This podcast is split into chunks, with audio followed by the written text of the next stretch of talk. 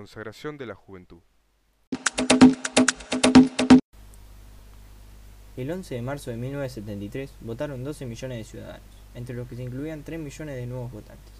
La fórmula del Frejuli obtuvo el 49,6%, la UCR el 21,29%. A pesar de no haber alcanzado el 50% de los votos, la UCR reconoció la legitimidad del triunfo y no hubo segunda vuelta para la fórmula presidencial. Sí la hubo en 15 provincias y también en Capital Federal, donde se impuso la UCR y Fernando de la Rúa ganó una banca de senador. El triunfo electoral se dejó en todo el país. Antes de la medianoche de ese día peronista, se levantó la prohibición de las manifestaciones, lo que produjo el retiro de los efectivos policiales. Una marea de manifestantes desembocó en la sede del comando de campaña en las calles Oro y Santa Fe de la capital, donde estaba apostado Cámpora, bajo un póster de Perón, escoltado por Juan Abal Medina y el dirigente metalúrgico Lorenzo Miguel. Una miridia de, cánticos festivos y agresivas consignas de lucha convergían en una sola voz. Sin embargo, no todos los días serían tan peronistas como este para la gloriosa juventud, que había llegado al clímax de su consagración política. Solo un mes después de las elecciones, tuvo que soportar una de sus primeras amputaciones, en el acto fundacional de la UES, Galimberti, acompañado por Abal Medina, pronunció un discurso incendiario llamando a la creación de milicias populares. La arenga se produjo en un momento en el cual las acciones guerrilleras habían recrudecido. Copamiento del ERP en la central atómica de Atucha, la toma de Villa Allende en Córdoba por parte de las FARC, secuestros y ejecuciones de los miembros de las Fuerzas Armadas realizadas por el ERP y Mortoneros. La ira de Perón no tardó en caer sobre las jóvenes dirigentes. Tanto Galimberti como Val Medina fueron conminados a presentarse en Madrid, donde se realizó una suerte de cónclave en el cual participaron representantes de las diferentes ramas del peronismo, entre ellas la ortodoxa Norma Kennedy, por la rama femenina, y el coronel Osinde, quien tendría una siniestra responsabilidad en los trágicos sucesos acaecidos meses después en Ezeiza, que terminó con la degradación de Galimberti. El hecho también signaría el comienzo del destierro político del entonces secretario general del MNJ, Abal Medina, quien recibiría la orden de no innovar hasta la llegada de Perón al país. El 25 de mayo de 1973 fue un día de jubiloso desborde. Asistieron a la ceremonia de Asunción de Cámpora una cohorte de representantes de gobierno latinoamericanos, entre los cuales se destacaba el, presidencial, el presidente chileno Salvador Allende y su par cubano Osvaldo Dorticos, fervorosamente saludados por la multitud a través de cánticos y consignas de lucha. Luego de que Cámpora recibiera la banda presidencial, en vez del Héctor José Cámpora, en un acto durante la campaña electoral, himno nacional, se entonaron las estrofas de la marcha peronista. El nuevo presidente pronunció un duro discurso en el cual proclamó llegada la hora de Perón, así como rindó el homenaje a la juventud maravillosa que, en los momentos decisivos, supo responder a la violencia con la violencia y oponerse con la decisión y el coraje de las más vibrantes epopeyas nacionales, a la pasión ciega y enfermiza de una oligarquía delirante. Como no ha de pertenecer también a esa juventud este triunfo? Se preguntaba el presidente electo. Se lo dio todo, familia, amigos, hacienda, hasta la vida, por el ideal de una patria justicialista. Si hubiese sido por ella, tal vez la agonía del régimen se habría prolongado. La jornada festiva estuvo salpicada por algunas resfrías con la policía y otros incidentes de neto corte simbólico. Así el secretario de Estado de los Estados Unidos, William Rogers, no pudo presenciar el acto de asunción del mando, porque una multitud que coreaba consignas antiimperialistas le impidió llegar hasta la sede del poder.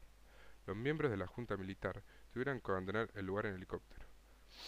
Una pintada escrita en aerosol adornaba una de las paredes de la Casa Rosada, a la que alguien había rebautizado Casa Montonera. No solo la histórica Plaza de Mayo, sino también el mismísimo Salón Blanco se llenaron de jóvenes con camisas floridas y desabotonadas vestidos de blue jeans y camperas, con los dedos abiertos en B.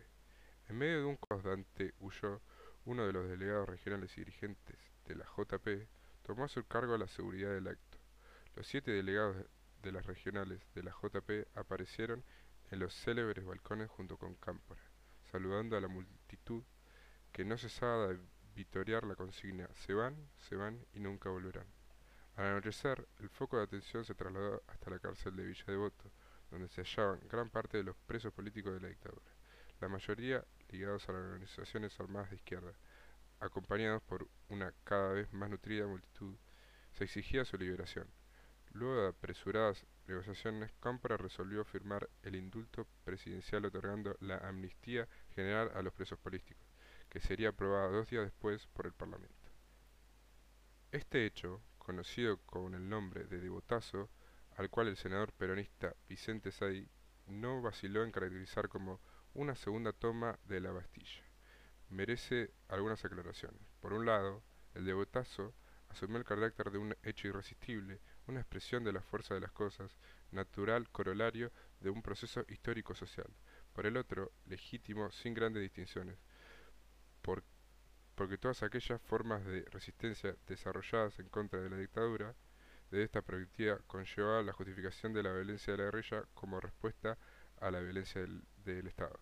Por último, para las Fuerzas Armadas y otros sectores de derecha, no solo ponían en evidencia la orientación ideológica del gobierno recién asumido, sino que las confrontaba a las futuras consecuencias de la liberación de los principales dirigentes de las organizaciones armadas que venían constituyéndose en los últimos años. Mientras tanto, un clima de fiesta, plagado de declaraciones amplosas y enfáticos juramentos, perfumaba la primavera camporista y colocaba en el centro de la acción épica a la juventud peronista, la que aparecía, según palabras de Cámpora, como vanguardia de defensa del pueblo argentino. Una muestra de este sentimiento aparece en las declaraciones del triunfante candidato a vicegobernador de Córdoba, Atilio López. Yo quiero señalar concretamente esta noche, donde ya mi pueblo de Córdoba, la clase trabajadora, nuestra gloriosa juventud, la vieja guardia peronista y todo el pueblo me han consagrado vicegobernador. Yo como hombre del movimiento obrero, ya que no vengo a pedir ni vengo a plantear la necesidad de voto, vengo a comprometerme ante mi pueblo para decir que si no sé cumplir, esa gloriosa juventud sepa justiciarme. En este periodo, los peronistas ligados a la izquierda asocian a la juventud a una gesta heroica y son pocos los que entreven el horizonte oscuro que los acecha.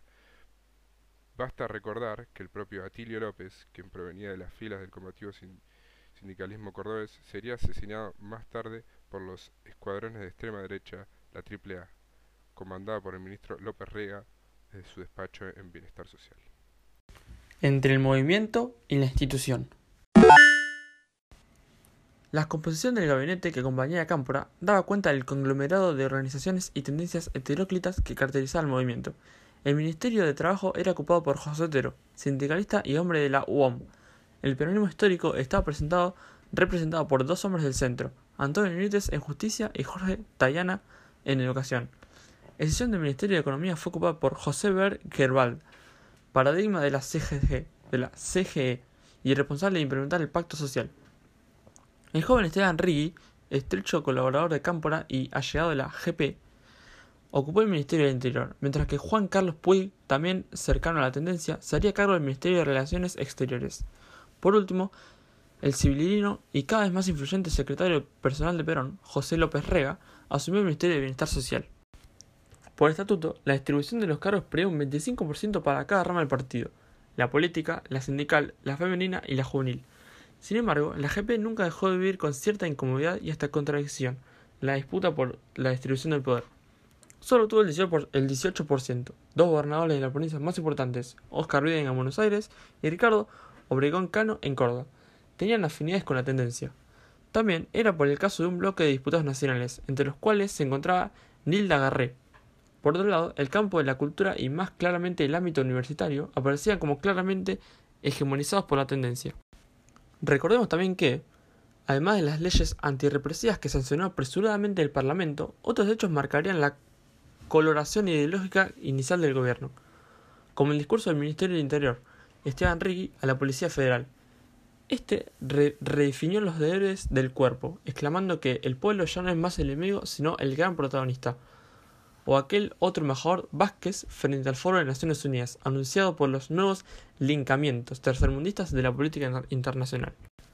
Pero, pese a la moderación radical que se percibe en los movimientos políticos iniciales, pese al vínculo privilegiado que la juventud ha desarrollado con el presidente vicario, el gobierno camporista estaba lejos de proyectar un escenario único en resonancia con estos actores.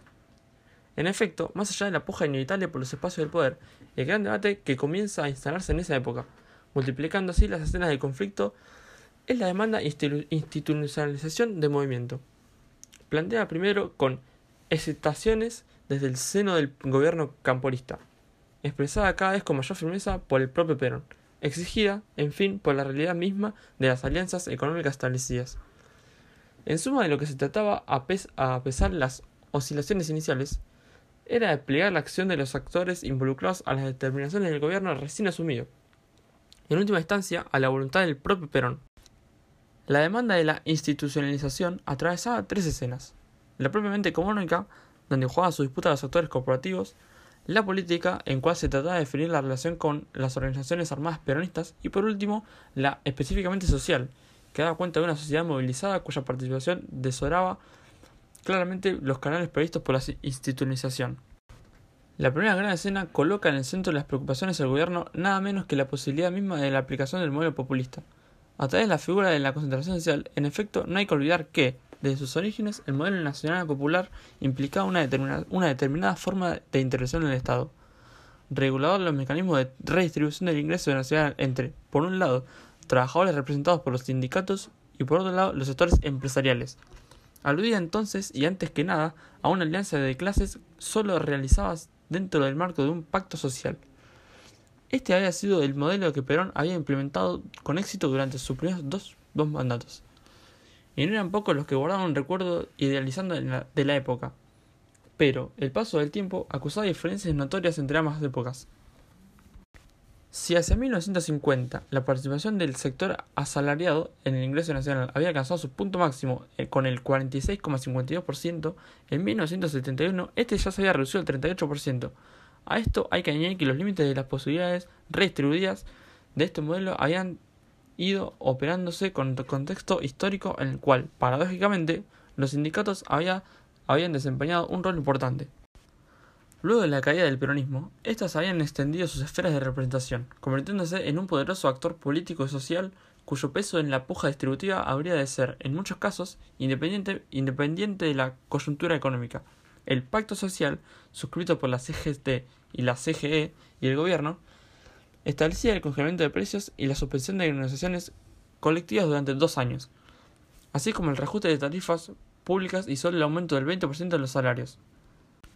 Para lograr su concreción, Perón había tenido que desplegar toda su capacidad de presión e influencia sobre las huestes sindicales, sobre todo a través del leal secretario general de la CGT, José Ignacio Rucci, Sumemos a esto que el incremento salarial había defraudado las amplias expectativas de la clase trabajadora, mayoritariamente peronista. En fin, los hechos posteriores, signados por el tanto el aumento de la conflictividad social en un concepto de puja interseccional, como por la desaparición fiscal del líder y el recrudimiento de la violencia, terminarían por sellar el fracaso del pacto populista. En segundo lugar, la vía de la normalización institucional, identificada de ahora más con el gobierno electo, evocaba un núcleo irresuelto en la compleja relación entre las organizaciones armadas peronistas y Perón, una vía que aquellos no terminaron de rechazar del todo, aunque fue relativa tanto en los hechos como en las declaraciones. Así, un día antes de la asunción del gobierno, las FARC y Monteneros habían dado a conocer un documento conjunto que separaba el gobierno del poder, manifestando su apoyo al gobierno electo, pero afirmando la continuidad de la lucha armada. El 13 de junio, Cámpora recibiría a los principales dirigentes de las organizaciones armadas peronistas. La reunión no tenía otro fin que exigir el acatamiento al nuevo orden, lo cual conllevaba en primer término la aceptación del pacto social propuesto por el, ministro Helbart, pieza fundamental del gobierno populista. De esta manera, por primera vez las organizaciones armadas peronistas experimentarían la obligación de ajustarse a los moldes nacionales populares que disponía el gobierno, aceptación tan renuente y suspicaz. El 13 de junio, Cámpora recibiría a los principales dirigentes de las organizaciones armadas peronistas. La reunión no tenía otro fin que exigir el acatamiento al nuevo orden, lo cual conllevaba, en primer término, la aceptación del pacto social propuesto por el ministro Helbert, pieza fundamental del gobierno populista. De esta manera, por primera vez las organizaciones armadas peronistas experimentarían la obligación de ajustarse a los moldes nacionales populares que disponía el gobierno. Aceptación tan renuente y suspicaz como la que desplegarían los actores corporativos del periodo, especialmente la CGT. Lejos de confiar en la conducción burguesa de Perón y en el carácter policlasista que ofrecía el Movimiento Nacional Justicialista, el Ejército Revolucionario del Pueblo, ERP, organización armada de origen trotskista procedente de la PRT, Continuaría desarrollando acciones, aunque se encargaría de aclarar que no llevaría a cabo ataques a las instituciones gubernamentales ni contra ningún miembro del gobierno del presidente Cámpora. Pero la cuestión de la normalización institucional debió afrontar un nuevo y tercer flanco de conflicto, más de orden social que político, que remitía a la amplia movilización social que había seguido casi inmediato a la transmisión del mando, produciendo, como ha señalado Flavia Nievas, un rápido desborde de canales institucionales existentes. Este proceso de movilización es ilustrado de manera paradigmática por las tomas, hechos de acción directa que llevaron a la ocupación de hospitales, escuelas, universidades, varias comunas del interior, diarios, canales de televisión, organismos oficiales, fábricas e inquilinatos, entre otros. Estas acciones no respondían a una conducción unificada e involucraban actores de variado tipo, desde individuos desarraigados hasta funcionarios de gobierno, desde activistas y simpatizantes de la izquierda hasta en algunos casos militares de la derecha peronista. Muchas eran realizadas en nombre de la lucha anticontinuista, otras con el objetivo de desarrollar propaganda armada. La movilización alcanzó picos de verdadera insurrección, así entre el 4 y el 15 de junio se produjeron casi 500 tomas de distintos tipos en todo el país, y se han calculado unas 2.000 para el periodo de referencia. Las tomas fueron muy difundidas por los órganos de prensa, muchos de los cuales no ocultaban el desagrado que les provocaba la inacción del gobierno. Aunque el ministro Rigi había calificado estos hechos como saludables al considerarlos como efecto de la descompresión política, es claro que la situación había de generar ambivalencias que prontamente se convirtieron en dilemas insostenibles. Las tomas marcaron entonces su primer punto de conflicto y a la vez de separación entre el peronismo y el poder y la sociedad movilizada. Por un lado, los actores intervinientes en las tomas coincidían en afirmar que el gobierno popular habría un nuevo periodo histórico. Así sucedía que muchas de las ocupaciones se realizaban en nombre del gobierno popular y en numerosos casos con la genuina intención de fortalecerlo. Por otro lado, por otro lado a través de ellas comenzaban a advertirse notorias discrepancias acerca del contenido y del sentido que había que dar a la etapa que se abría. Diferencias percibidas con claridad, ya que muchos de los protagonistas de estos eventos, desde el ala izquierda, no podían traducirlas en términos claramente programáticos e institucionales. Por su parte, como hemos dicho, el gobierno, aún buscando a tientas la vía de la institucionalización, tenía un claro programa que era además una doctrina, el pacto social. Los grandes actores corporativos no tardaban en manifestar su disconformidad respecto a las tomas. Por supuesto que la tolerancia complaciente del gobierno contribuyó a generalizar la imagen de descontrol y caos social que prontamente había de reprocharse a la gestión de Cámpora. Tanto desde la izquierda como desde la derecha no serían pocos los que venían reforzada su convicción de que hallaban frente una situación pre-revolucionaria.